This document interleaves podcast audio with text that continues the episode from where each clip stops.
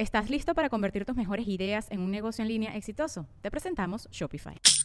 Tal vez no lo sabías, pero nuestro podcast More Than Mamis es un negocio. Y lo comenzamos, por supuesto, para desahogarnos y hablar sobre la maternidad, no para convertirnos en expertas de ventas y del e-commerce. Así que sí, necesitábamos ayuda para vender nuestro merch y poner en marcha nuestra tienda. Por eso estamos tan contentas de usar Shopify. Regístrate con tan solo un dólar por mes en shopify.com barra sonoro, todo en minúsculas. Ve a shopify.com barra sonoro para llevar tu negocio al siguiente nivel. Shopify.com barra sonoro.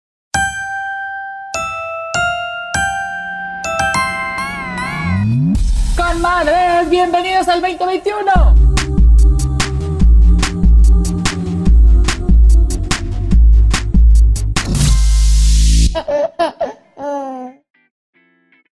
Hola, conmadres. ¿Cómo están? ¿Cómo estás, conmadre? Con madres, estoy con madres hoy. Ha Estamos sido un buen con día, ha sido un buen día, cansado pero buen día. Ay, sí, sí, sí, sí, sí. Yo también tuve un día bastante estresante. Bueno, hoy tuvimos juntita. Fue el día que me pusieron la araña, por si vieron mis historias por ahí. Así hubo un momento del día para Fátima que no estuvo tan padre. Pero bueno, mira, es parte. Exacto, se lleva uno aprendizajes de esos días estresantes y, y pesados. Exacto, pero hay, hay que ir viendo. Oye, hay un tema hoy que, que me gusta, Fátima, y creo que lo necesitamos tú y yo. Lo necesitamos, sí.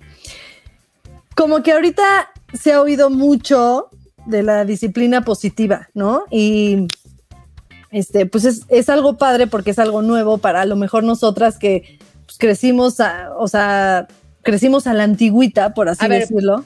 Antes de eso, ¿cómo era la disciplina de tu mamá? Eso es algo que me da curiosidad. ¿Sabes qué? No sé. Es que el otro día estaba en terapia, mira, ya saben que yo aquí me desahogo y cuento, yo creo que hasta Bueno, que no debería de dile a tu contar. mamá que este no lo escuche.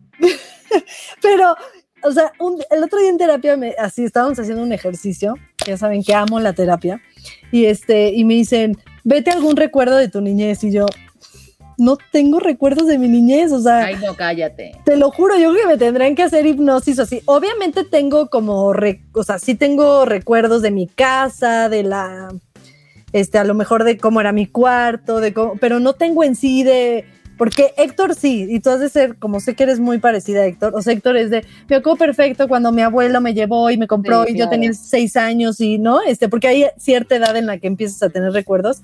Sí. Y yo, la verdad, no, o sea, sí, sí tengo recuerdos de a lo mejor de comidas y así, pero de momentos específicos, ¿no? Y yo soy de la idea, es, es mi análisis, no el de terapia, ¿eh? Mi Sí. análisis, El propio. que sí, que, que pues a mí me tocó un poco ir con la corriente, ¿no? O sea, al ser la onceava, pues este, eh, pues me tocó ir a que, pues ya, ya tuve, este, pues no disciplina, sino... Sí, ya era lo que era, o sea, ya no había ni discusión, ¿no? O sea, como Sí, que aquí sí, se sí. come y aquí uno se forma y aquí vamos. Exacto. Pero mi mamá, o sea, sí sé más o menos cómo era la disciplina en mi casa. O sea, obviamente a mi hermana la mayor le educaron diferente a las del medio y a mí. Conmigo sí fue mucho más relajada, pero sí era pues, pues lo típico, ¿no? Este, de este, te comes las verduras porque te las tienes que comer y aunque no te gusten, este, te las tienes que comer y no te paras de la mesa o este, o a lo mejor, eh, no me vas a manipular, ¿no? O sea, como que a lo mejor claro. todas esas cosas, este, tendríamos que preguntarle bien a mi mamá, pero sí, sí sé que pues era pues lo que antes se pensaba, ¿no? Lo que antes a lo mejor se, bueno, se también a pensar. conoce hijos, yo creo que ya también. A tu mamá, No, la verdad, yo- mamá yo hay sí le aplaudo. perdonarle todo. Y yo le aplaudo a mi mamá que la verdad sí se fue acoplando, por lo menos en la adolescencia, que es lo que más Claro, lo tengo de, de- de recuerdos. O sea, a lo mejor era mucho más cerrada con, fue mucho más estricta con mis hermanas grandes y conmigo, pues, pues no fue, no fue tan relajada, porque también era parte de su educación, pues, pues éramos niñas cuidadas, por así decirlo, este, pero pues sí, este, no, no éramos tan libres, en, eh, así decirlo, en, en permisos y eso, pero sí se fue acoplando, ¿no? O sea, sí se fue acoplando a que, bueno, ya no es la misma época. Este, Claro. mi hermana que me lleva 17, me acuerdo que adolescente me decía, o sea, me lleva 17 años, ¿no? Entonces me dice, ay, no manches, o sea, a mí pasaban por mí a las 12 a la fiesta. Y yo le digo, no, es que ahorita a las 12 es a la hora que Empezó llegas. o sea, sí, sí, sí, pues no me dejan a las 6, pero pues sí, sea, que me dejan a las 2, 3 de la mañana no está mal. ¿no? Oye, ¿y tus hermanos no te ponían disciplina a ti? O sea, era como de que a tu hermana le tocaba, o sea, porque a lo mejor la disciplina venía de tu hermana.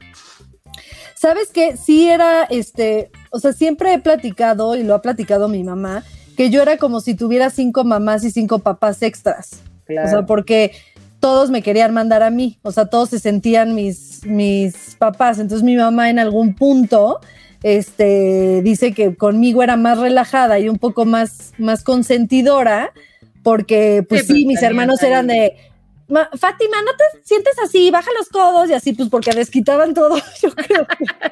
este, yo y sí te digo, bloqueando. Así. Sí, yo, no, no recuerdo, no, sí, pero no, no, tengo tanto recuerdo de eso ni tanto trauma, según yo. Pero, pero... yo creo que debe haber sido también como este fenómeno que les pasa a los niños en la escuela, que es como cuando todos hacen una cosa, ¿no? O sea, como que en la escuela los niños se portan bien porque es como, ah, pues todos es hora de comer, pues todos comemos.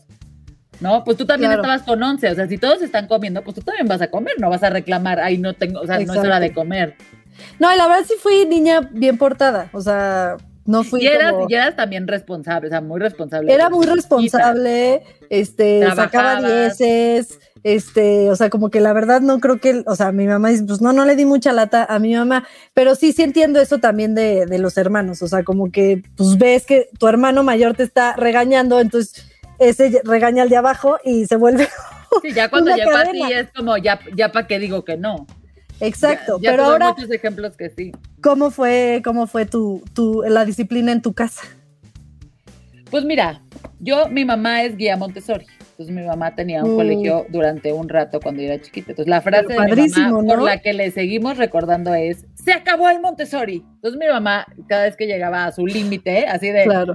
Entonces todo era así de, a ver, Lorenza, es normal que a las niños de tu edad les pase esto. Entonces mi mamá agarraba libros, tenía como unos libros, porque pues ahí no había Google, ¿no?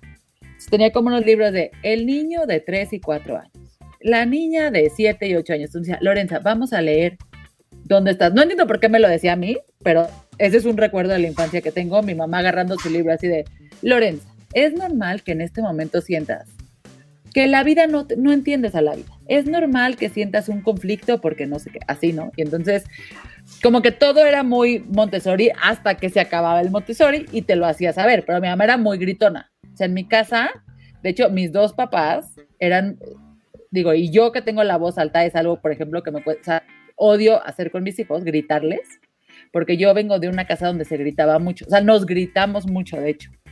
Y nos gritamos no de este, o sea, no, no sé si alguien reconoce este patrón, que lo tiene en su casa, sí, pero de esa, somos de esas familias que, es que, güey, no mames, ¿qué hiciste? Que no sé qué, bla, bla.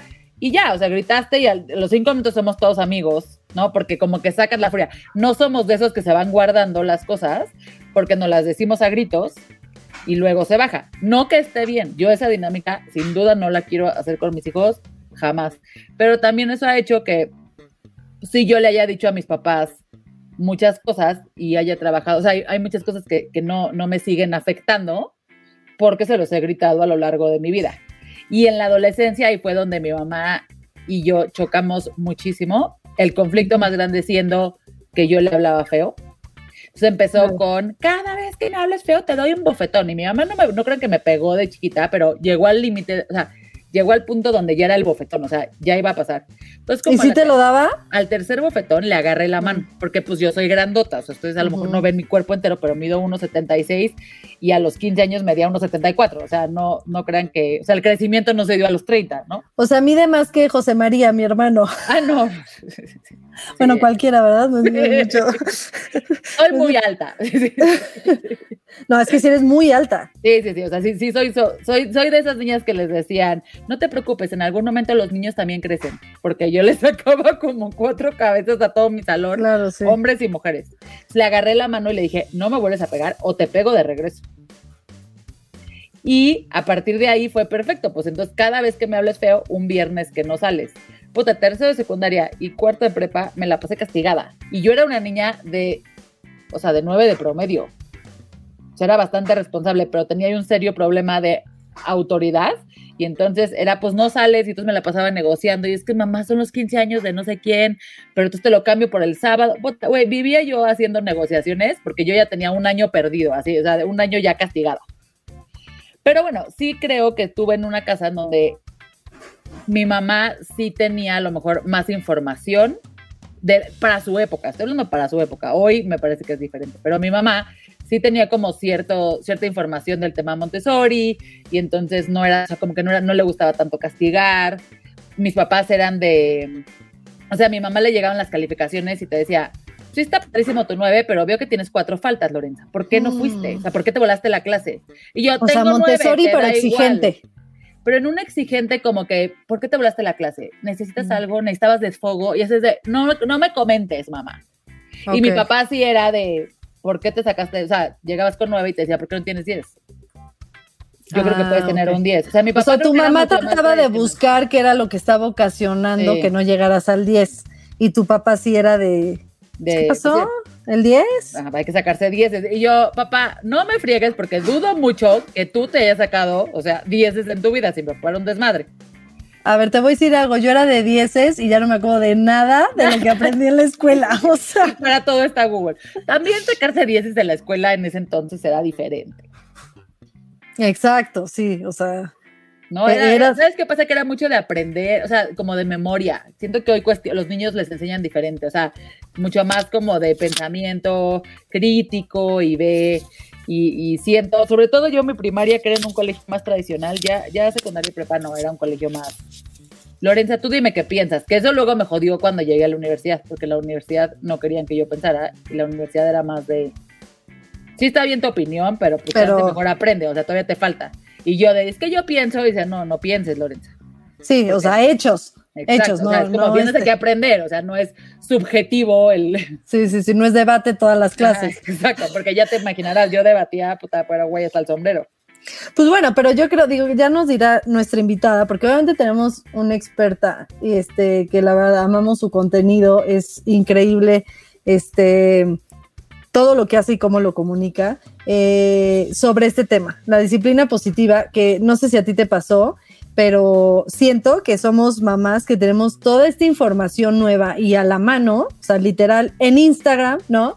Este, obviamente puedes tomar cursos y yo, tú y yo sí somos de tomar cursos y de, de, informar, sí, sí, sí, intenso, intenso, pero simplemente con conseguir a alguien en Instagram ya puedes como que te dan una explicación, ¿no? De darte más idea, tener más Sí, de decirte, oye, pues un niño antes se decía este, que el niño te está manipulando, ahora no, te voy a decir por qué, ¿no? O sea, no nada más porque sí, ¿no? Te voy a decir, pues que no, que es su etapa de desarrollo, bla, bla, ¿no? O sea, eso yo no lo voy a explicar porque, porque, no para sé. eso invitamos a la persona correcta.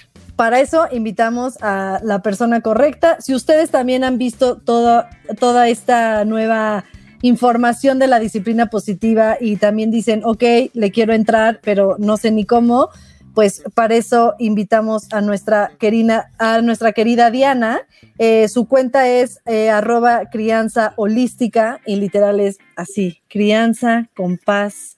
Este, o sea, nada más de ver sus, sus, este, sus posteos, yo me relajo a uno le da paz y le dice, sí puedo y lo voy a lograr, como de que no. Y creo que somos mamás que tenemos esta, esta responsabilidad.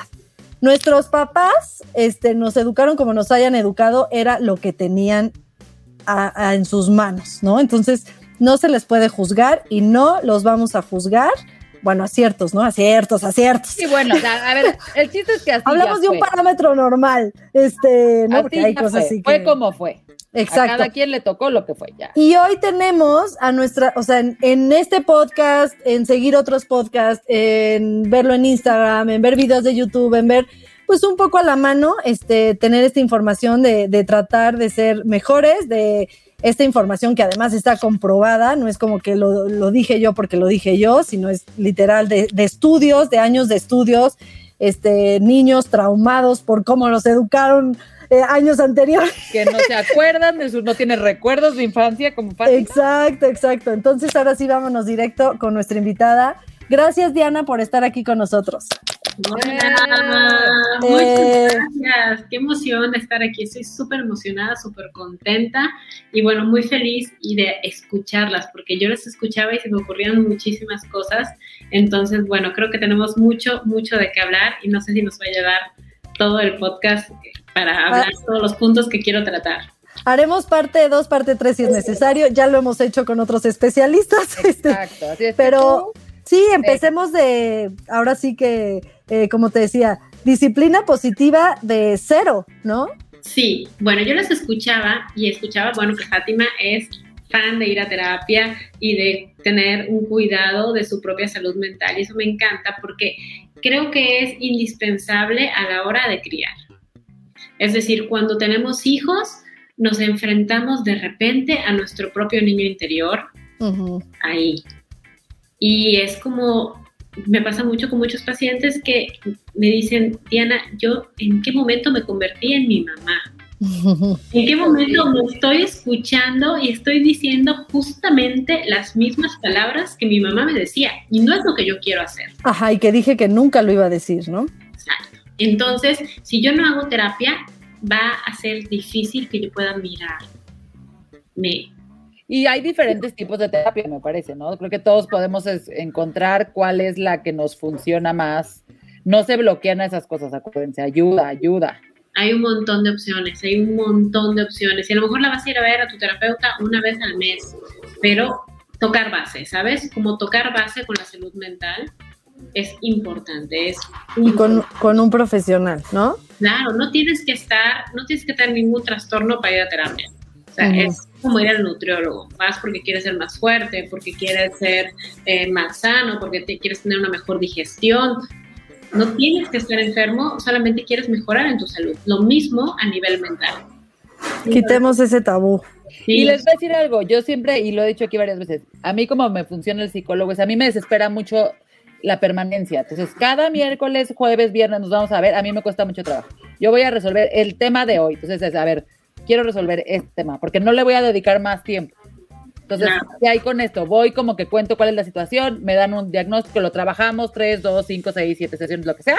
Me voy a vivir, ¿no? A poner en práctica lo que aprendí y regreso con otro tema. Y así voy en pedazos. Eso también se puede. Hablen Sí. con su terapeuta y encuentren qué modelo le funciona a cada Sí, quien. creo que cada quien, por ejemplo, yo soy que tomo cada miércoles y me hace mucho bien, pero también sé que a veces con todo y que tomo mi, ay, sí, cada miércoles ya hasta dije el día y todo, pero este, eh, aunque la tomo cada semana, hay veces que cuando dejo de hacer ejercicio, dejo de cuidarme en otros, este, eh, otra vez me, empiezo a abrumar con la maternidad y dejo de hacer cosas que me gustan, dejo de darme mis tiempos, de, de hacer lo que sé que me regresa a mi, este, a mi centro, con todo y que tomo terapia, pues me descontrola, ¿no? Entonces también es, es un todo, es cuidarte a ti, este, lo, lo, primordial es, como dices, tocar base con un profesional, pero sí cuidarte ti en todo. Entonces está exacto, puede ser como, como Lore, que un día ella va cada que lo necesita y mientras hace todo lo que ella sabe para cuidarse. Justo, tienes que encontrar tu fórmula. No hay una fórmula, cada quien tiene que encontrar la suya y lo mismo en la crianza. Justo acabo de hacer un TikTok que lo acabo de publicar un poquito antes de, empezar a grabar con ustedes y era un- una persona diciendo, no, a mí me pegaron mis papás, me gritaron y estoy súper bien, no estoy traumada ni nada, soy una persona de bien. Y bueno, yo le contesto, entonces, ¿cómo puedes permitir ahora que quien te ama te lastime? Cuando tus papás te pegaron de chiquita o te gritaron o te decían cosas ofensivas, eh, eso genera como un patrón de apego. Y ese patrón de apego lo podemos, es muy probable, a menos que hagamos terapia y cuidemos mucho de nuestra salud mental y hagamos mucho trabajo interior, lo más probable es que rebotemos en una relación de apego de pareja similar a la que tuvimos con nuestros papás. ¿Me estoy explicando? Claro, eh, ver, ver, porque lo vez, normalizas, ¿no? Claro, entonces... Lo sí, normalizas, tú ves normal que si alguien que te ama, este, es una reacción, entonces al final, por más que tú creas que no, lo normalizas y es a lo que... Sí, aunque sabes que está mal, estás acostumbrado a interpretar el amor de esa manera. lo que yo decía de los gritos, ¿no? O sea, si en mi casa yo aprendí que, la- que nos gritábamos las cosas, aunque le grites te quiero, ¿no? O sea, era gritos. El amor es así, en el amor Ah. se grita. Entonces yo voy, o sea, si mi pareja mañana me grita, es como, ah, claro, pues me quiere. Sí, exacto. Y de repente si me pega y me pegaban, pues es que sí, el amor es así. Eso está permitido en el amor. Porque de chica me pegaban, entonces puedo incluso aceptar violencia física porque entiendo e interpreto el amor de esa manera. ¿Estás listo para convertir tus mejores ideas en un negocio en línea exitoso? Te presentamos Shopify. Tal vez no lo sabías, pero nuestro podcast More Than Mamis es un negocio y lo empezamos por supuesto para desahogarnos y hablar sobre la maternidad, no para convertirnos en expertas de ventas y del e-commerce. Así que sí, necesitábamos ayuda para vender nuestro merch y poner en marcha nuestra tienda. ¿Y cómo suena con Shopify?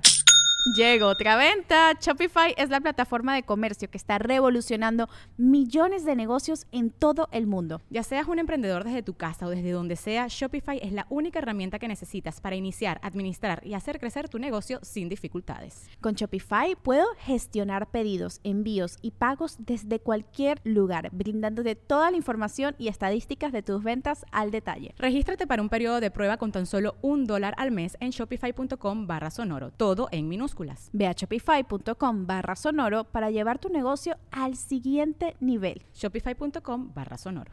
Eh, y te, pues voy a decir algo que yo escuché en una entrevista de, un tema de pareja que creo que viene mucho al caso que decía ella, eran dos, dos actores que estaban hablando, entonces decía ella, es que yo aprendí que el amor es dar, dar, dar tu tiempo, dar no sé qué, porque mi familia es súper, lo que necesites, ahí vamos 25, llegas a la comida y todos llevaron siete platos y así. Y él decía, yo aprendí que el amor es hacerte responsable de ti mismo. Entonces, literalmente era lo contrario, porque si él le decía, oye, si vas a la cocina, ella le decía, ¿me pasas un vaso de agua?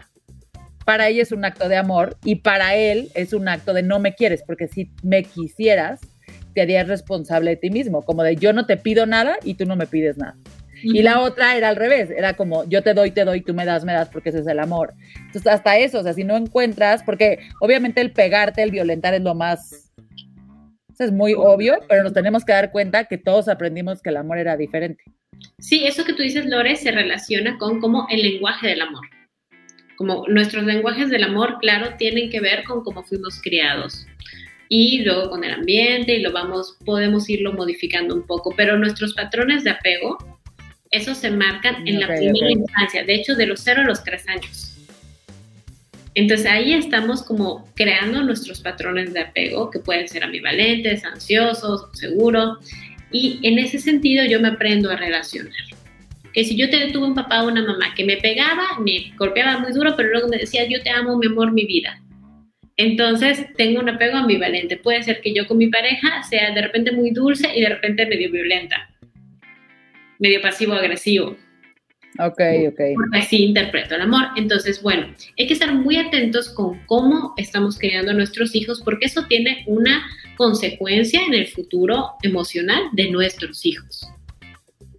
Entonces, eso es un punto importante. Y luego escuchaba que Fátima decía que tiene 10 hermanos. Sí, 10 hermanos. Es real, es real. Yo sí. O sea, antes lo veía muy normal y ahora sí digo, no, pues sí, sí le perdono todo a mi madre, no más. Bueno, disciplina positiva surge justamente de una madre de siete hijos, no de diez como tu mamá, pero de once como tu mamá, pero siete, hijos.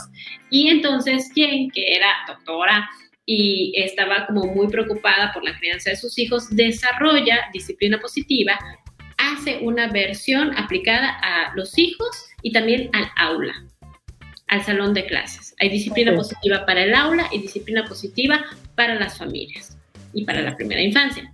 Entonces, así aparece disciplina positiva en, en la posmodernidad. Y ahora estamos aquí, todas las madres, pensando, ah, mira, hay otras nuevas maneras de criar a nuestros hijos y nos estamos cuestionando y nos estamos problematizando y nos estamos preguntando. Y eso es maravilloso porque entonces estamos empezando quizá a cambiar algunas de nuestras conductas. A usar otras estrategias. Sí, yes. Y con eso estamos, sin saberlo, impactando en el mundo del futuro, porque pues nuestros hijos son quienes van a poblarlo. Entonces, ese mundo del futuro seguramente, si nuestra crianza es más pacífica, más armoniosa, más calmada, también ese mundo del futuro será más pacífico, más calmado y más armonioso. Así que tenemos un montón de responsabilidad en nuestro hogar. ¡Aplausos! el solo hecho de intentarlo. Pero si ya no tenía estamos- presión, sí, sí se puede. Solo hay que cambiar tantito. Tantito, tantito nada, porque lo que pasaba con nuestros papás es que nos criaban, claro, como dicen, de la mejor manera que podían y con las herramientas que tenían, pero ahora tenemos la ciencia, la ciencia que ha hecho tantísimos avances y entonces antes nos decían, no te paras de la mesa hasta que termines la comida, pero ahora ya sabemos que en la señal de saciedad llega 15, 20 minutos después. Así que al minuto 21, 25 ya no vamos a lograr nada. Gracias a la ciencia, no nada más a una señora que dijo yo porque lo digo yo. Exacto, la ciencia nos está demostrando cosas, así que es una gran herramienta. Y la ciencia también nos dice, por ejemplo, que cuando estamos estresados, cuando está nuestro cerebro y nuestro cuerpo lleno de cortisol, no aprendemos. Así que cuando esa mamá que se sienta con la chancleta, con el cinturón, a regañar a su hijo para que haga la tarea y hacerlo llorar, ahora le aviso que ese niño no va a aprender, porque al estar estresado, está lleno de cortisol, no está sirviendo de nada. A lo mejor creíamos que iba a aprender, a lo mejor creíamos que eso era bueno para él.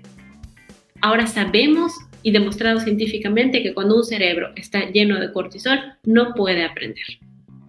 ¡Pum! O sea, acuérdense de eso. Entonces, Porque a veces creo que, que o sea, no- nosotros mismos hacemos como este ciclo. O sea, ¿cuántas veces has escuchado mamás en todas las edades de la historia que te dicen, me senté con él y le decía y entonces le gritaba y entonces no nos podíamos parar y ya se la sabía, estuvimos siete horas viendo las de multiplicar y a la hora que le pregunté cuánto era siete por ocho, me dijo dos. me dijo dos, ¿No? pero sí se lo sabe. ¿Cómo me dice Exacto. dos? Pues está Yo lleno de cortisol. diría dos, señora. Claro, claro, está lleno de cortisol, está estresado, está ansioso, no puede aprender así. Entonces, gracias a la ciencia podemos ahora saber que existe esto que se llaman los neurotransmisores, que son sustancias químicas que llenan nuestro cerebro y nuestro cuerpo generando reacciones emocionales. Entonces, bueno, en relación a eso, también hay conocimiento, más conocimiento acerca de las etapas del desarrollo. Justo lo que platicaba Lore. O su mamá iba y decía, a ver, en de esta edad a esta edad, esto es lo que un niño puede hacer. Entonces, de los 0 a los 3 años, de los 0 a los 5 años, no puede mentalizarte. Mentalizarte es, yo estoy pensando en este momento en lo que Lore está pensando de lo que Fátima dijo. Es una doble mentalización. Pensar lo que los otros piensan o pensar lo que piensa de lo que el otro piensa. Eso se logra en la primaria y es de hecho un rasgo de la gente que tiene capacidad para manipular. Entonces, un niño en la primera infancia, 0 a 3, 0 a 7 años, no puede mentalizar. No te puede mentalizar. Es un parámetro. Hay niños de repente muy abusados que pueden mentalizar antes o algunos que tardan un poquito más. Pero en general, en el promedio, no pueden. Entonces, no te puede ¿A qué manipular. edad, a qué edad hacen esa, lo que? Comienzan a mentalizar 6, entre los 6 y los 8. Ya te están mentalizando, pero antes no. Entonces, antes no te están manipulando. Antes verdaderamente necesitan tu atención. A partir de los seis ya. Puede ser, puede ser, depende del niño, depende del niño, Ok. depende de muchas cosas. Hay que estudiar cada caso. Pero lo que Me quiero que- encanta, me encanta lo que dices. Así voy a hacer un paréntesis, perdón que te interrumpa. Es antes de los seis años, es biológicamente imposible que tu hijo te manipule. No te puede estás diciendo. no te puede O manipular. sea, conscientemente. Exacto, o sea, no está pensando maquiavélicamente. Ya le tomé la medida a mi mamá. te voy a decir esto para que tú me abraces. No, él verdaderamente quiere que lo abraces, necesita que lo abraces. Entonces está pidiendo lo que necesita. Y atención a eso. Es un mamífero actuando desde el cerebro mamífero. Todavía la corteza prefrontal no está totalmente activa. Entonces, no, no tiene un lenguaje súper sofisticado como el que estamos teniendo nosotros ahora. Oye, a mí ahorita en algunas situaciones con Isabela, que obviamente soy muy consciente que sé que no es manipulable, pero sí hay situaciones en las que llegas y dices, híjole, es que, o sea, sabe perfecto que no debe de hacer esto y es como decir, no, no sabe perfecto, porque a muchas veces, sí, o sea, a mí me ha pasado que ya buscando ayuda, porque también he tomado, haz de cuenta, asesorías para decir, oye, mi hija está en esta etapa y todo el tiempo se hace berrinche y no se quiere bañar y no sé qué. Y me he dado cuenta este, que por ejemplo, los límites que yo tengo no son claros, ¿no? Porque ah, también para dejar claro que la disciplina positiva no significa permisi permisividad o cómo es. Permisividad. Porque no hay límites, ¿no? Al contrario. Ajá, no, o sea, al contrario, era como que exacto, este, bueno, ya vimos que el que le grites todo eso no sirve, pero eso no quiere decir que entonces lo dejes hacer lo, lo que él quiera. Y yo sí me di cuenta de que yo decía, es que es, es, este, ella ya sabe, no sé qué, y después claro, me, ya analizando todo, dije, claro, me daba cuenta que a lo mejor un día antes este, había sido, este, o sea, le había dicho que sí al dulce, ¿no? Y a los dos días estaba yo histérica porque pues, ella me estaba haciendo un berrinche por un dulce cuando ella sabe, según yo, ella sabe que los dulces este, no están permitidos a tal hora, ¿no? Entonces me di cuenta que sí, que a veces un cambio que haces tuyo, este, o que se entiende también porque normalmente lo hacemos cuando estamos cansadas, cuando necesitamos tiempo para nosotros, cuando estamos trabajando, no sé, también con las pantallas, a lo mejor este, si tú porque estás ocupada leíste la pantalla cuando es un horario, pues lo estás confundiendo, ¿no? Este, al final son niños que tú eres la que les da la información. Entonces, este, como dices, pues todavía no tienen eso desarrollado para ellos decir, ah, claro, mi mamá me la dio hoy porque está muy cansada. Entonces sé perfecto que mañana no la tengo que pedir, ¿no? Este. Claro, es, es, es muy delicado. Es muy delicado y cuando yo no educo con miedo, cuando yo no estoy criando basándome en el miedo, tengo que ser mucho más cuidadoso con cómo crío. Porque si estoy criando y estoy educando a mis hijos en relación al miedo, el miedo es muy efectivo. ¿Sabes? Yo tengo como mamás que me dicen, Diana, yo con una mirada, con una mirada mis hijos me hacen caso. Pues claro, te hacen caso porque te tienen miedo. Es muy eficiente, el miedo es eficiente. Veamos las masas. Yo soy psicóloga social. Veamos cómo funciona la masa en relación al miedo. Muy bien. A la masa le metemos miedo y la comunidad se cuadra, porque el miedo es eficiente. Claro. si yo estoy criando en relación al miedo, mi crianza va a ser efectiva, pero va a ser afectiva. Va a llegar tu hijo a la, adolescencia confiando en ti, llamándote para contarte lo que le pasó o va a tenerte miedo. ¿Que ¿A dónde va tu crianza? ¿Cuál es la intención de tu crianza? ¿Qué es lo que quieres? ¿Quieres que se sepa la tabla de multiplicar? Lo logras. ¿Quieres que se meta a bañar cuando tú digas? Lo logras. Pero, ¿qué es lo que verdaderamente quieres? ¿Quieres que llegue a la adolescencia y te llame para contarte que están ofreciéndole drogas a su mejor amiga? ¿Quieres que confíe en ti? ¿Quieres que haya afectividad? ¿Quieres que te a los 25 años para que la vayas a ver a su departamento porque cortó con el novio? Sí, quieres vínculo, ¿no? Quieres no romper ese vínculo. ¿Qué es lo que estás buscando? ¿Cuál es la intención en tu crianza? ¿A dónde vas? ¿A que sea efectiva o a que sea afectiva? Y entonces, si nos sentamos a pensar eso, ya, esa es la gasolina que necesitamos para todas las decisiones que queremos tomar. Bueno, ¿y ahora cómo le hacemos? Ahora, ¿cómo le hacemos? Porque ya me la compré, ya me la herramientas, compré. Herramientas, herramientas. Ahora, déjame saco la pluma. Sí, mira. Déjame limpio el moco. Sí, quiero que me hable cuando le ofrezcan drogas. Sí, exacto. Yo quiero que me hable y me cuente cuando algo malo le pasa.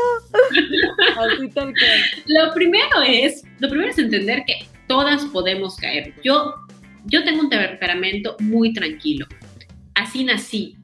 Es decir, no nací siendo colérica. A lo mejor Lore es más colérica. Sí, sin duda.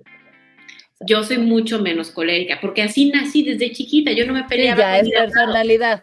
Yo me iba y me ponía a llorar. Entonces, ese es mi persona, es mi temperamento. Con eso vine de fábrica.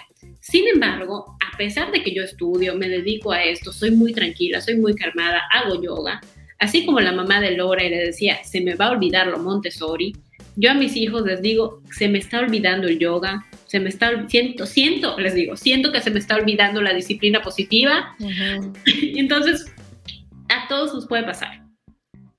bravo, bravo, porque eso, eso sí es importante este, Exacto, para no, que no. no llegue la culpa, ¿no? Este, Claro. de repente oyes todo eso y tú haces todo lo contrario, bueno, para empezar es poco a poco y que no te llegue la culpa. A Y todos, es, a Diana también le pasa. A acuérdense. mí también me pasa, a mí también Y me pasa. escúchenla Todo con la que pasa. paz con la que nos está hablando. Sí, me pasa, soy muy tranquila, pero a veces siento que se me está olvidando el yoga, la respiración, la disciplina positiva, todo se me está olvidando y voy a hacer un grito silencioso en cualquier momento. Me tapo la cara y grito así como ¡ah! con, la cara tapada. Esa es mi, mi manera de desahogarme. Ahora, les quiero contar cuatro herramientas que pueden empezar a utilizar desde ya en su vida, en su crianza. La primera es entender que hay dos columnas, la columna de la firmeza y la columna de la amabilidad. Es como inhalar y exhalar.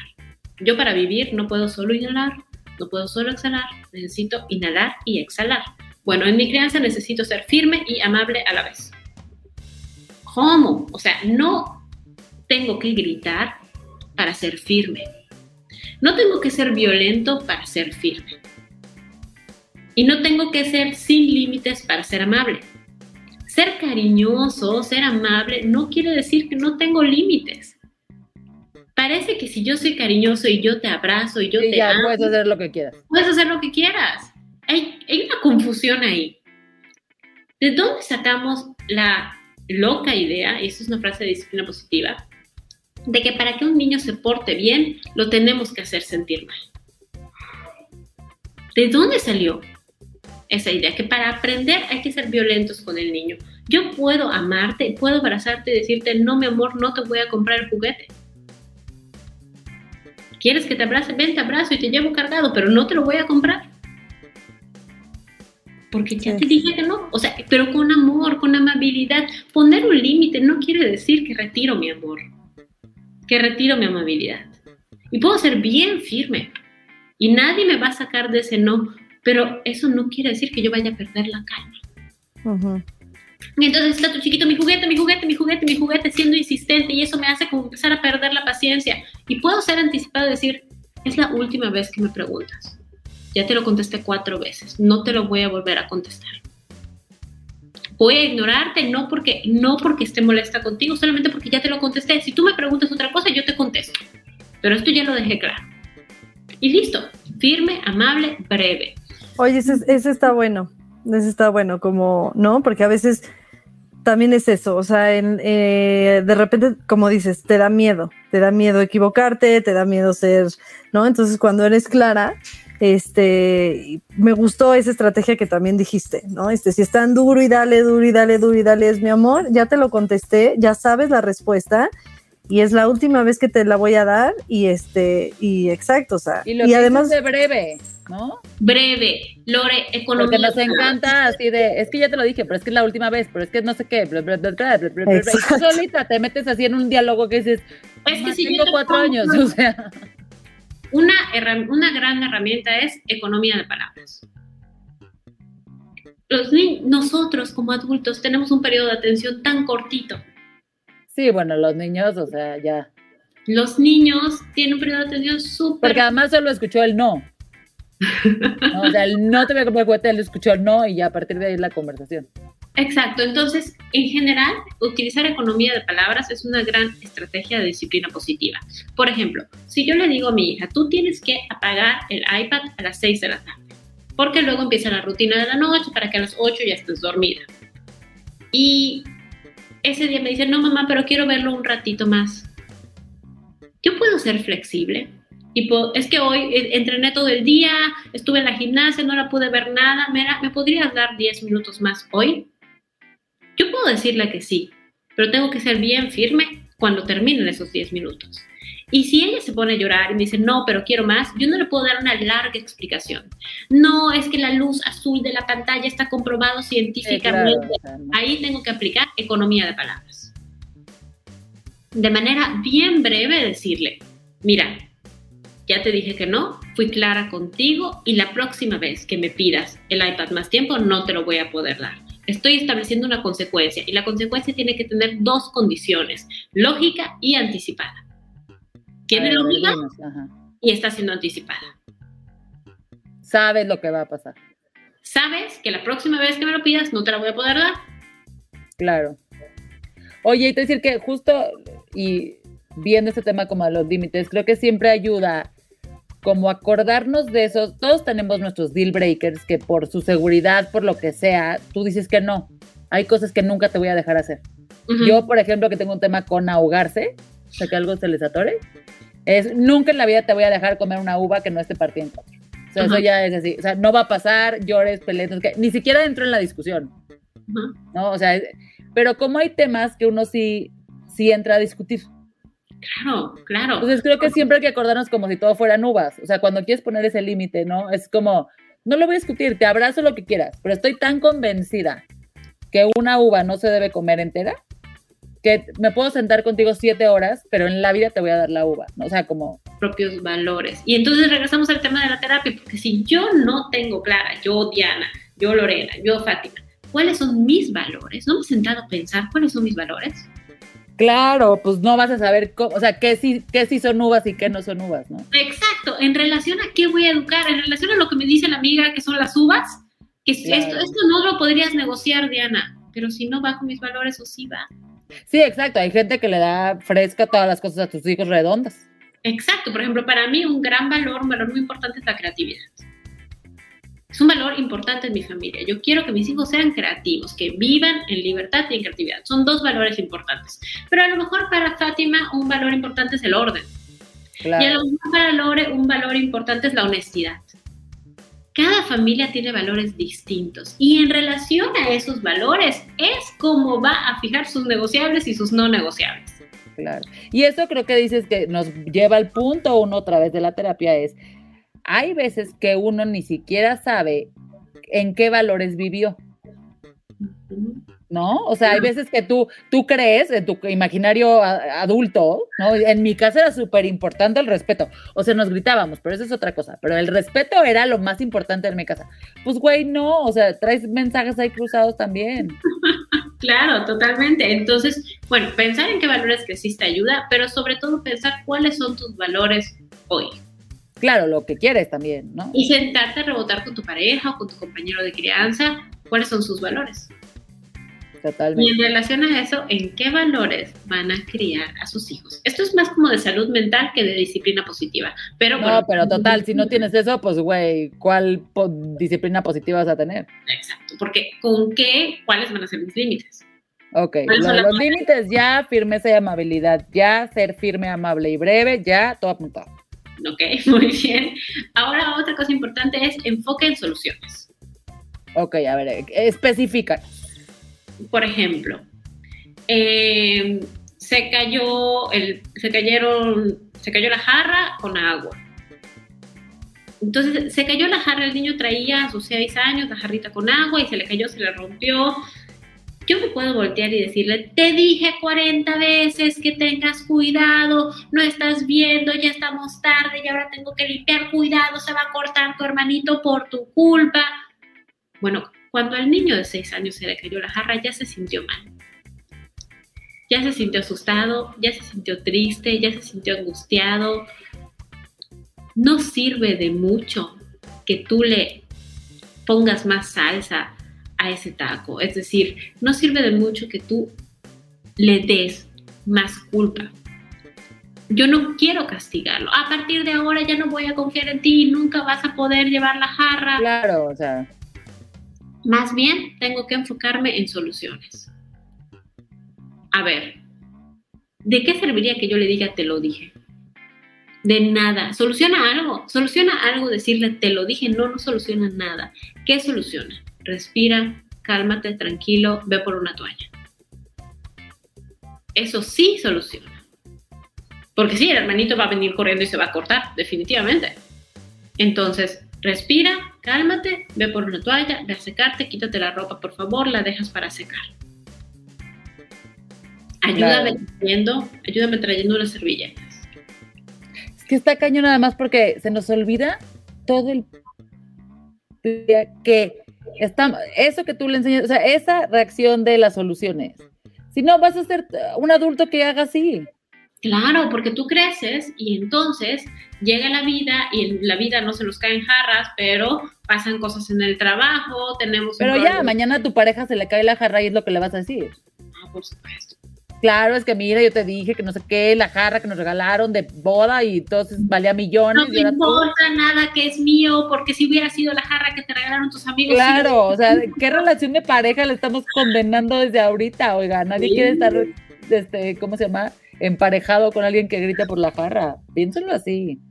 O tú contigo misma, porque luego algo muy importante que me gustaría dejar claro es que todos tenemos una vocecita interior. ¿Sabes? Una vocecita interior que nos dice, ay, qué tonta, ¿cómo no doblé en la calle correcta? Y esa vocecita interior normalmente es la voz de nuestros papás. Ay, qué tonta, nunca me fijo, ya voy a llegar tarde otra vez porque nunca me fijo, siempre estoy muy distraída. Esa vocecita es seguramente la voz de tu papá o la voz de tu mamá o en el caso de Fátima la voz de su hermana mayor. La voz de una figura que era como... Me acaba de pasar esto. Yo soy de las que dice, puta, qué tonta, puta, qué tonta, puta, qué tonta. Así. Y el otro día escucho a Elena, mi hija, que tiene tres años, subirse a la cama y no podía, pues está más alta. Y así dice, ay, qué tonta. La escuché, la escuché decirse tonta ella misma. Y le dije, no, mi vida, no te digas tonta. Ya nadie se va a decir tonta en esta casa. Me sentí, se da cuenta que le había yo trauma por vida. Claro. dije, claro, pues es lo que escucha de su mamá, que cuando a su mamá no le salen las cosas, se dice tonta ella misma. Es esa, esa Uno se siente horrible, gente, no lo hagan, de verdad me sentí fatal.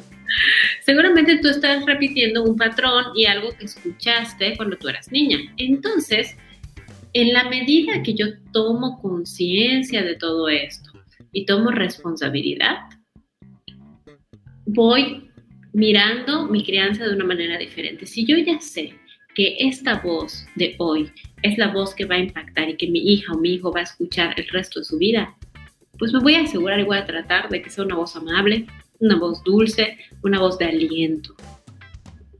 En, ese sentido, es muy importante tomar responsabilidad de nuestra voz. ¿Qué es lo que queremos que nuestro hijo escuche? Por ejemplo, yo crecí con una mamá mi vida. La verdad es que lo hizo de la mejor manera, pero ella me decía, no, Diana, tú, la verdad, esas cosas del cuerpo no se te dan muy bien. Entonces, yo cada vez que estoy en yoga, haciendo un parado de cabeza, un parado de de cuerpo, postura, sí. Pues me voy a caer. Escucho esa voz que me dice, es que yo no soy buena.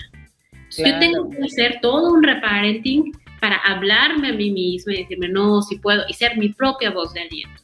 Entonces, la no violencia empieza por nosotros mismos empezamos reprogramando nuestra voz interior para poder ser otra voz para nuestros hijos, porque si no cambiamos esa voz violenta interna, que aunque sea una violencia que parece poco agresiva, como, ay, soy una tonta, ay, soy una bruta, ay, que es violento, son acciones violentas. Si yo no cambio ese chip, difícilmente lo voy a poder cambiar con mis hijos. Y entonces regresamos al punto número uno, que es ir a terapia, empezar a escuchar nuestra voz interior, que a veces ni siquiera nos damos la oportunidad.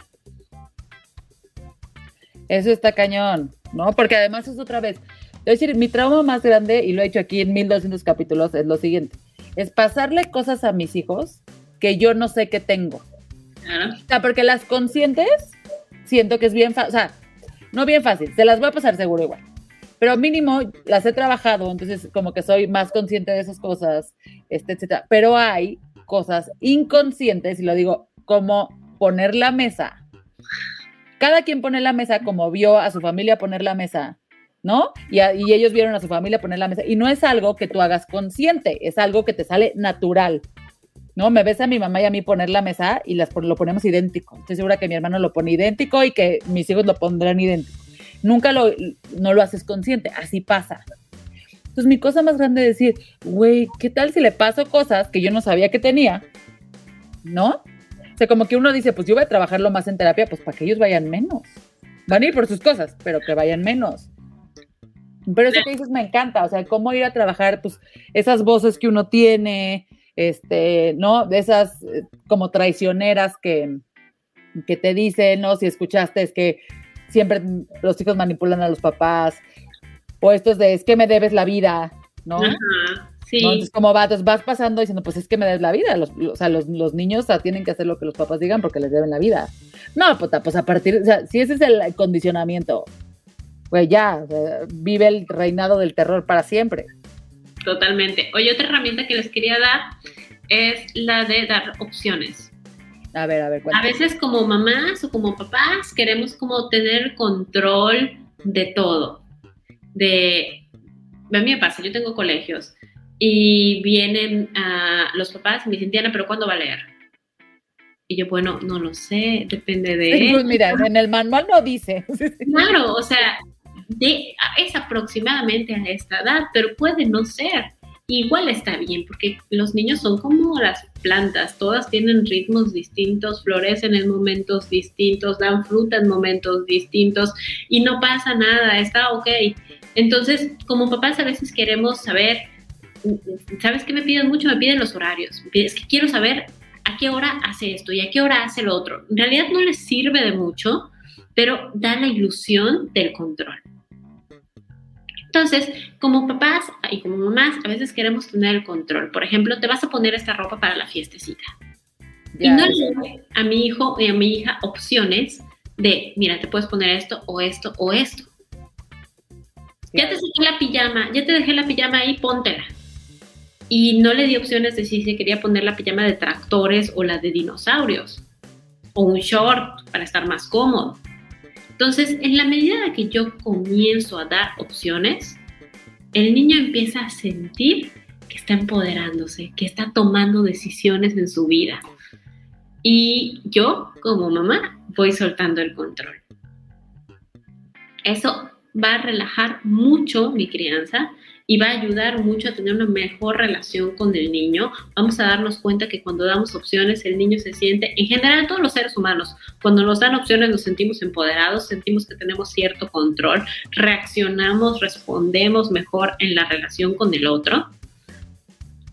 Pero si yo comienzo a soltar la ilusión del control, comienzo de alguna manera a prepararme para una adolescencia y una, el resto de mi crianza va a ser probablemente caótica, probablemente haya muchas, muchas, muchas eh, situaciones inesperadas. Y si yo comienzo a practicar, soltar el control y dar opciones, mi crianza va a ser mucho más armónica. Entonces, una invitación es comenzar desde ya a decirle a mi hijo, a mi hija, oye, ¿quieres desayunar huevo o hot cakes? Oye, ¿te quieres poner los zapatos rojos o los zapatos azules? Oye, ¿quieres hacer la tarea ahorita, antes de ir al parque o después de ir al parque? a ver, si nos dicen, no, no, no voy a hacer la tarea, nunca. Ni antes de ir al parque ni después de ir al parque. Uh -huh. No, no, no la voy a hacer. Ah, bueno, ok, no la hagas, nada más que mañana tú vas a llegar y le vas a decir a la maestra que no quisiste hacer la tarea. Entonces vas al tema de consecuencias. Consecuencias lógicas. Anticipadas y lógicas. Exacto, hay dos tipos de consecuencias, las consecuencias naturales y las consecuencias lógicas, que son lógicas y anticipadas. Las consecuencias naturales, por ejemplo, yo tengo una escuelita y en esa escuelita es una primaria y tenemos un perro, un chau chau hermoso, precioso cachorro. Yo les digo a los alumnos, todos tienen que poner sus pertenencias guardadas en sus lockers. Si alguien deja sus pertenencias afuera, lo más probable es que la perrita venga y se lleve ese termo, se lleve esa mochila y lo destruya. Entonces, consecuencia natural. Es una consecuencia natural. Usted si no cuidas el, el, la pelota de fútbol, se la, se la va a perder, se la van a robar. Es, exacto. Entonces, permitir que el niño viva sus consecuencias naturales. Estás tirando la pelota y se te va a volar la barda y la vamos a perder. Bueno, ya lo sabes si la pierdes, es una consecuencia natural. Entonces va tu hijo, tira la pelota, se vuela la barda, la pierde. Y viene llorando, oh, mamá, perdí la pelota. ¿Qué vamos a hacer? ¿Le vamos a decir, te lo dije? No, nos vamos a, a guardar eso te lo dije y más bien vamos a decirle, eso era lo que iba a pasar, eso era lo lógico y eso era lo natural. ¿Qué podemos hacer ahora? ¿Qué opciones tenemos? Sí, ya lo aprendiste. ¿Qué aprendiste de esto? Exacto, ahora podemos ir con el vecino y decirle que si nos devuelve la pelota, podemos, pues no, el vecino no está, ni modo, nos vamos a quedar sin pelota dos semanas, puedes ahorrar con tu dinero para comprarte una nueva pelota. ¿Qué opciones tenemos? Y lo que hablábamos hace un ratito, ¿qué opciones tenemos para solucionar? Ok, buscar soluciones y este... Dar opciones. Exacto. Dar opciones y buscar soluciones. Entonces yo tengo un kinder y en el kinder me, yo les explicaba a las mamás de esto hace seis años. Y les decía, es que aquí cuando el niño pinta la pared, pues el niño va y la limpia. Y las mamás decían, Diana, pero no va a aprender así, porque mi hija va a estar feliz limpiando la pared. Bueno, ¿y de dónde sacamos que tiene que estar triste para aprender? Es que tenemos esta idea de que para no hacer algo tenemos que tener un reforzamiento negativo, como un castigo, como sentirnos molestos, porque si no, entonces la va a querer pintar más y la va a querer limpiar más. No pasa nada, o sea, si la vuelve a pintar y lo vuelve a limpiar, en realidad no pasa nada. ¿Qué es lo que está en juego? Claro, no por, no por ser, o sea, puede ser positivo, pero al contrario, le estás repitiendo que eso no, no se debe de hacer, ¿no? Y eso es lo que se le va a quedar. Y no el grito. nos vamos a regresar a dos temas anteriores, que es el tema de los valores y el tema de las etapas del desarrollo. Si yo ya sé que mi hijo de dos años está en la etapa del desarrollo en la que explora pintando la pared, me voy a mis valores y me pregunto, ¿qué es más importante para mí como madre? ¿La curiosidad, la creatividad o la pared? Tal vez sea la pared. Y si es la pared, tengo que tomar decisiones al respecto. A lo mejor voy a empapelar el cuarto de papel. Pero si para mí no es tan importante, yo, por ejemplo, solté. Dije, pinto el próximo año. Solté absolutamente el control de las crayolas, solté las paredes y dije, yo ya sé, ya me mentalicé que este año mis paredes van a estar pintadas. Mira, esto es caso verídico. Mis hijos se les ocurrió, les compramos unas camas nuevas, ¿no? Porque ya se iba la cuna y entonces eran medio de- de- del cuarto, el cuarto nuevo. Y casi todo el cuarto es blanco, divino estaba el cuarto. Decidieron pintar con plumones, no sé, o sea, a pintar la, la cama blanca de una semana. Que además mi esposo y yo además son de esas que la compras y dices, puta, ahora hay que pagarla, así dices de, saca de aquí, de acá, nos había costado. O sea, no era tanto el costo, sino como que en ese momento no teníamos mucha lana y entonces fue así como, puta, las camas, por fin las camas y ya. Pintan, no, o sea, haz de cuenta que me habían, ¿no? O sea, quitado este, la propiedad más valiosa que tenía yo, porque, ¿cómo pintaron las camas? Y ahora se ponen a limpiar conmigo. Y entonces los agarro, y a limpiando los tres. No, mamá, lo siento. Entonces ya se voltea a mi esposo después y le dice, a ver, ¿pero por qué pintaron las camas? Pues porque era todo blanco. Nosotros queríamos que hubiera color. Si es, si esa era o no la respuesta, porque ahí sí sentí que mi hijo estaba haciéndose la víctima a sus seis años. Pero este ya es mi percepción. Pero era eso. Entonces, un poco ¿Sabes? así lo que dijimos fue, puta, pues hay que preguntarles la siguiente. O sea, hay que ¿Sabes qué? más. A, a mí me pasó exactamente lo mismo, que en mis historias conté que recuperé una casita que era mía, una casita de Barbies, preciosa. Este, resultó que, eh, para no hacer el cuento largo, mi mamá tenía un kinder, entonces cuando yo crecí, se la llevó al kinder, vendió el kinder y ahorita fue el kinder en el que metí a Isabela este, así llegué así, este, y me dijeron, pues ahí está tu casita, ¿te la quieres llevar? ¿No? Ay, no, cállate. Así, claro, sea, una obvio. historia, wow, así, nostalgia, y además la casita perfecta, porque en algún punto pues ya no la usaron, la guardaron como en una bodega y estaba perfecta. Entonces me la traigo yo a mi casita y quedó hermosa en el cuarto de Isabela y todo, y ahí estaba y ella sí juega, juega las Barbies eh, mucho, este, no usen sí la casita bien porque está chiquita, pero sí. Y en su cuarto también tiene un este de estos eh, rollos para pintar, porque sí le gusta mucho pintar. Sí llegó un punto en el que pinta, me pintaba muebles y me pintaba todo y era como, no, aquí, aquí puedes pintar, aquí puedes pintar.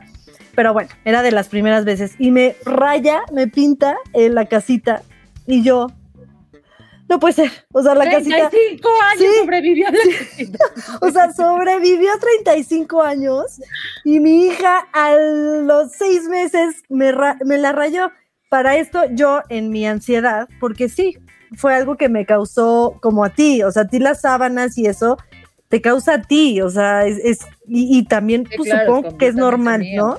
Este, entonces yo dije, no, no, no, o sea, me puse histérica y como que mi primera reacción este, fue limpiarla, o sea, yo agarrar y en lugar de hacer de, a ver, límpiala tú y hacer un aprendizaje esto, Pues no, no, no, o sea, me, yo a ver rápido, entonces la limpié y me dijeron con acetona y entonces le puse acetona y se despintó más la casita y no, no, no, o sea, me dio algo y sí, o sea, la verdad sí, pues perdí, perdí la paciencia, perdí mi centro y sí, este, pues le dije, ¿por qué pintas? Aquí tienes, no sé qué, y ella lloró y fue como bien feo, luego traía culpa, este, y como que me di cuenta que era algo mío, entonces dije, a ver, voy a, voy a ver qué puedo hacer, porque pues en ese momento como que no tenía las herramientas, ¿no? Entonces ya busqué y me dijeron, eh, porque sí quería decir como que es que cómo lo controlo, o sea, ya le puse un lugar, este, que a veces como mamá también es muy fácil decir, pues ya le puse un lugar, ¿no? Este, o sea, también tengo razón, ¿no? Este, y entonces así fue, ¿no? Como que le dije, le puse un lugar donde pintar y sí me dio mucho coraje y pues la neta sí me dio coraje, ¿no? Sabía perfecto que no había sido con saña ni nada, pero eso no quita, así, o sea, yo sabía que no fue como Martín de decir, se hizo la víctima, no, yo sabía que ella pues se le hizo muy fácil, pero el coraje no. Sí, sí, busqué una asesoría y bueno, eso ya cada quien y cada hijo, pero sí me dijeron, detecta que lo haga, este, cuando tú estás en el teléfono o cuando estás con Diego o cuando estás, este, cuando te está llamando tu atención. Y me sirvió muchísimo, ¿no? O sea, me sirvió muchísimo, obviamente, pues la histeria y todo eso es trabajar en mí, pero, pero además, pues sí te sirven las herramientas de que, ok, tienes en tu mente que la próxima vez que lo hizo, que igual no lo hizo en esa casita, ya casi no lo hace, este, pero ha habido alguna que otra vez que me pintó su, su tocador, ¿no? Y yo, a ver, ya sabes, obviamente ya fue otro, lo hice en otro, en otro, eh, ya desde otro lugar. Sí, desde otro lugar, ¿no? Ya fue este, mi amor, sabes que no, y aquí tienes esto para pintar y todo. Y sí, sí me sirvió detectar que a lo mejor había estado con Diego y ella quería jugar conmigo, ¿no? Entonces fue su forma de llamar la atención. Entonces, no estoy diciendo que está bien, pero eso te ayuda a, estar desde otro lugar, o sea, desde pero decir... Creo que es lo que, lo que volvemos exacto al, tema este que decía este, un poco Diana, como el también entender el dónde está tu hijo en ese momento, o sea, es como que vuelves al uno, es qué significaba para ti la casita, tuve a terapia, ¿no? Y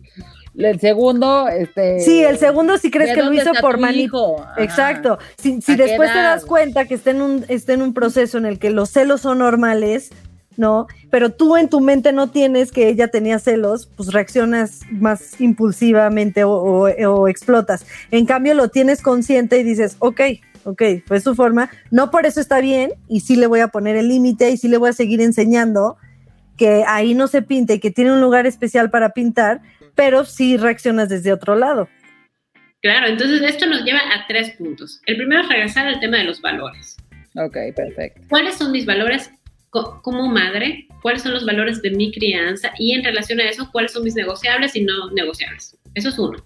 Lo segundo es entender el estrés desde la perspectiva de disciplina positiva de Jane Nelson, que es, ella dice que el estrés en estos temas de crianza se relaciona con la distancia que hay entre cómo son las cosas y cómo me gustaría que hubieran sido. Por ejemplo, la recámara nueva.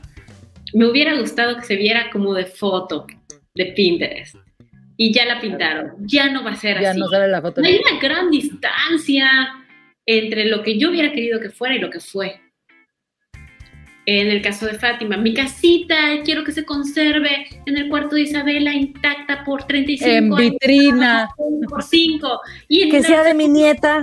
La se divierta como yo me divertí, la cuide como yo la cuidé. Y no fue así. Entonces, esa distancia nos estresa. En mi caso, yo llego a un lugar y saludo y soy como muy amable y a mi hija le cuesta. Es como más para adentro. Entonces ella llega a un lugar y no saluda y a veces se esconde atrás de mí y ya está grande. Entonces a lo mejor yo quisiera que fuera como yo. Y esta distancia que hay entre lo que es y como yo quisiera que fuera me estresa. Y partiendo del tema que lo que es no lo puedes cambiar y lo que quisieras que fuera así. O sea, como que, tú tienes que acercarte a ese punto, o sea, no, no, no va, no, el, otro no se va a acercar, pues. Regresar a soltar la necesidad de controlar, entonces a observar qué es lo que me está estresando en verdad. Y aceptar a nuestros hijos como son. y aceptar la etapa del desarrollo en la que están. Entonces regresamos a soltar la necesidad del control y empezar a aceptar nuestra crianza. Y luego esto nos lleva a un punto importante que trabajaba Fátima, platicaba Fátima, que es el punto medular de la disciplina positiva, que lo estamos tocando hasta el final, pero por último y no menos importante, el sentido de pertenencia e importancia. No sé si les ha pasado que tienen alguna amiga que llegue y les dice, les tengo un chisme. ¿Y qué hacemos todas cuando llega esa amiga y nos dice, les tengo un chisme? Todas dejamos de comer, dejamos el café y la volteamos a ver. ¿Y qué siente ella? ¡Wow! Siente que la están mirando, siente que es importante, siente que pertenece al grupo. Entonces va a llegar la próxima semana y nos va a volver a contar otro chisme, porque ya se dio cuenta que de esa manera se, se siente perteneciente e importante. Los humanos más o menos funcionamos así y los niños más. Entonces, cuando los niños tienen una conducta, ya sea hacerte un dibujo y decirte, mira, te hice este dibujo, mamá, o tirarte, tirarse al piso a llorar, casi siempre hay una, se relaciona a la necesidad de pertenencia e importancia. Si yo digo, ven, te abrazo, ven, te miro, dejo el celular y te miro, te veo, como a mi amiga que me va a contar el chisme, dejo el café y te veo, te escucho con atención, con conciencia, seguramente esa conducta va a dejar de suceder, porque le estoy dando, estoy alimentando su necesidad de pertenencia e importancia. Entonces, todo esto que decía, es la casita, ¿no? Es, si le das cuenta, entonces a lo mejor te va a hacer menos berrinches después.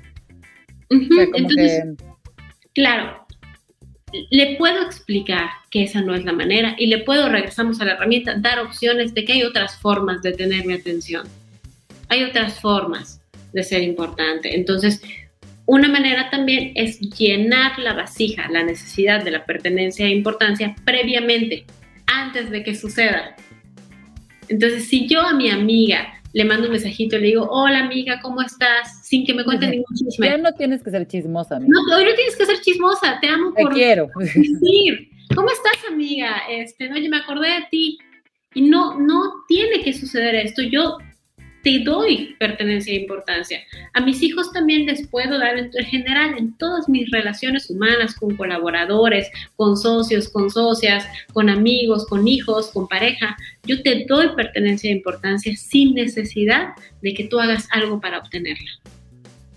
Ok, ok, me, encanta ese tip y creo que a veces, exacto, se nos olvida que, que funciona más con todas las relaciones.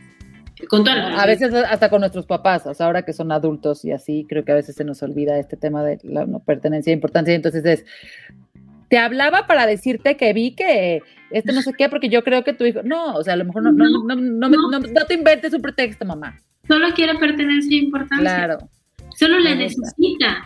Y tu pareja, ¿no? A veces te hace un show y un drama, y no, o tú a tu pareja, y en realidad tú no quieres sentir que perteneces y que eres importante más nada. Entonces, si tomamos en Voy a poner en mi casa, la que necesita, eso soy yo. tú los demás.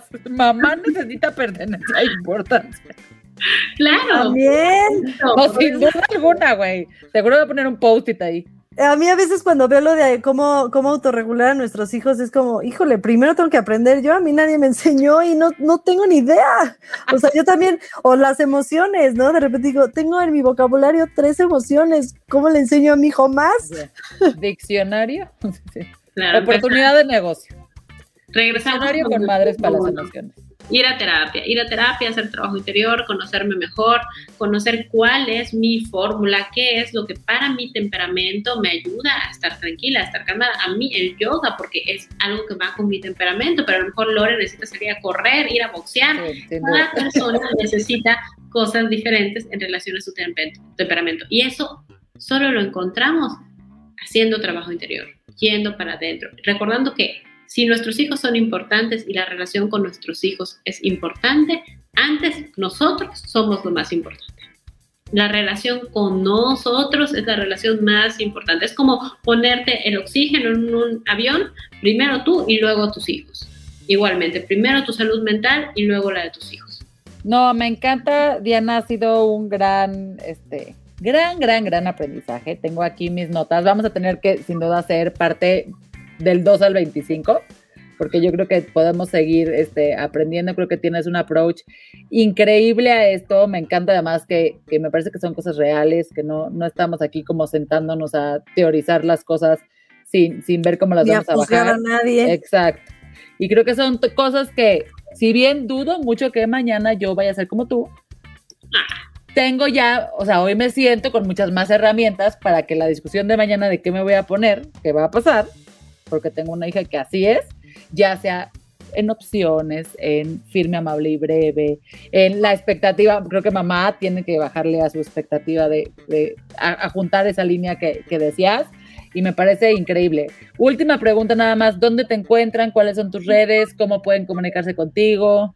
Estoy en TikTok, arroba crianza holística. Estoy en TikTok, está padre porque es como muy breve. Estoy en Instagram con cosas un poquito más profundas, arroba crianza holística. Y tengo mi página, crianzaholística.com.mx y ahí pueden comprar cursos. No, me encanta. Y como ustedes vieron, es una fregona, fregonaza que además creo que explica las cosas de tal forma que se entienden.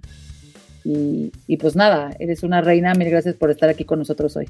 Gracias por invitarme, me encantó verlas. Muchísimas gracias, Diana. Y sí tiene cursos también increíbles, así que este, pues búsquenla y les digo, pues también, eh, así como la terapia de uno, también a veces cuando no sabemos cómo manejar alguna situación, este, pues también pueden buscar a Diana para, para que las asesore en algún punto en específico, ¿no? No es como que toda la vida vas a tener que tener, pero pues bueno, empezando poco a poco y en esos momentos que sientes aquí de plano, no sé ni cómo, este, pues también para eso está Diana. Pero Sí. ya conseguirla, ya están haciendo un gran cambio en su vida.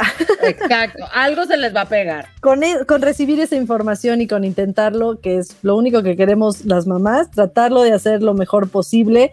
No hay fórmula, como siempre decimos aquí. Este, cada niño, cada mamá es diferente, pero pues estando informadas y siguiendo nuestro instinto e intentando hacerlo lo mejor, vamos por buen camino. Así que gracias, Diana, por unirte a esta comunidad.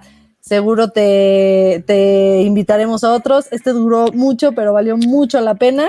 Y gracias a todas por escucharnos, a todas, todos, todes, A Y nuestro este, equipo de producción. a nuestro equipo de producción eh, por no abandonarnos y seguir aquí con nosotras, este, a ustedes, a ti Lore, y nos escuchamos en el siguiente episodio. Bye. Bye.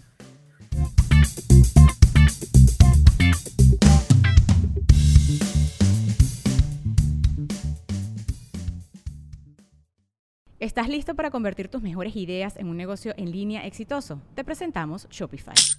Tal vez no lo sabías, pero nuestro podcast More Than Mamis es un negocio y lo empezamos por supuesto para desahogarnos y hablar sobre la maternidad, no para convertirnos en expertas de ventas y del e-commerce. Así que sí, necesitábamos ayuda para vender nuestro merch y poner en marcha nuestra tienda. ¿Y cómo suena con Shopify?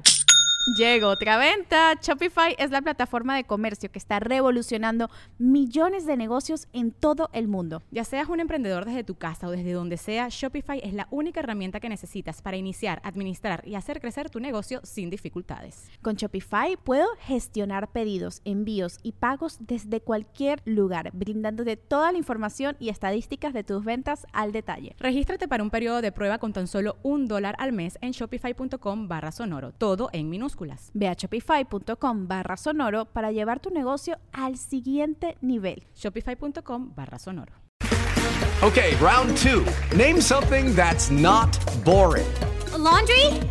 Ooh, a book club. Computer solitaire, huh? Sorry, we were looking for Chumba Casino. That's right. ChumbaCasino.com has over 100 casino style games. Join today and play for free for your chance to redeem some serious prizes. ChumbaCasino.com. No purchase necessary. Where prohibited by law. 18 plus terms and conditions apply. See website for details.